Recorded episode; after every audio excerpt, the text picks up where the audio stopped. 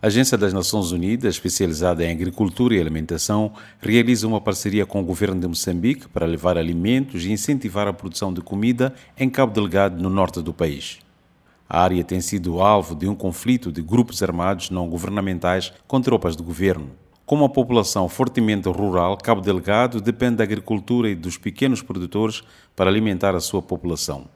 Por causa da insegurança, muitos insumos não chegam aos campos e, para os especialistas da FAO, projetos locais podem minimizar o sofrimento dos moradores, produzindo alimentação e garantindo a segurança nutricional.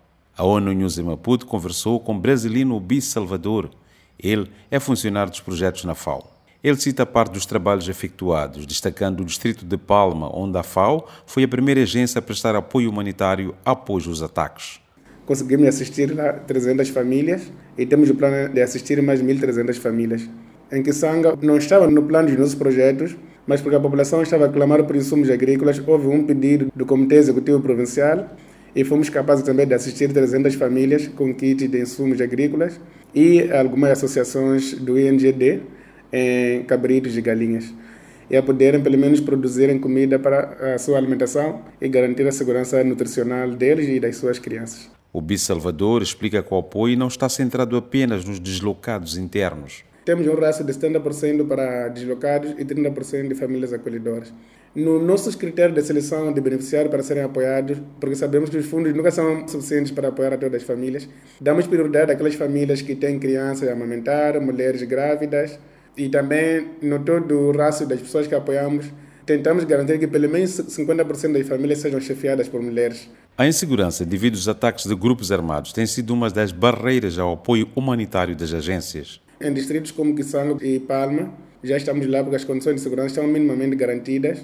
Neste momento, uma missão das Nações Unidas está a fazer uma avaliação em Rati e Memba, em Nampula, para ver se há condições de apoiar a população que foi também afetada pelos recentes ataques.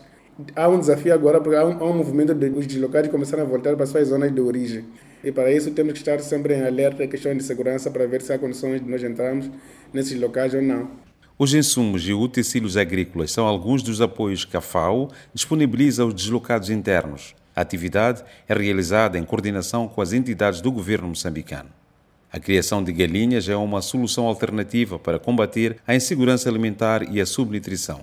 A FAO distribui galinhas e sementes localmente adquiridas, promovendo o desenvolvimento da economia local. Cada família recebe quatro galinhas, sendo um macho e três fêmeas, e cada família recebe duas cabras. Essas cabras, em cada quinta família, damos um macho, porque a prioridade são fêmeas para poder aumentar a produtividade.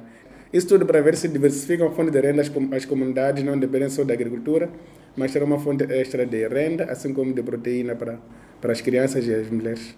Em Cabo Delgado temos 18.400 famílias, dessas todas, 6.000 é a parte de pecuária e o remanescente para a parte da agricultura. A FAO continua a providenciar apoio técnico aos especialistas do governo para que estes possam ajudar os beneficiários na melhoria de práticas de cultivo, pesca, pecuária, técnicas pós-colheita e nutrição. De Maputo, para ONU News, Ouripota.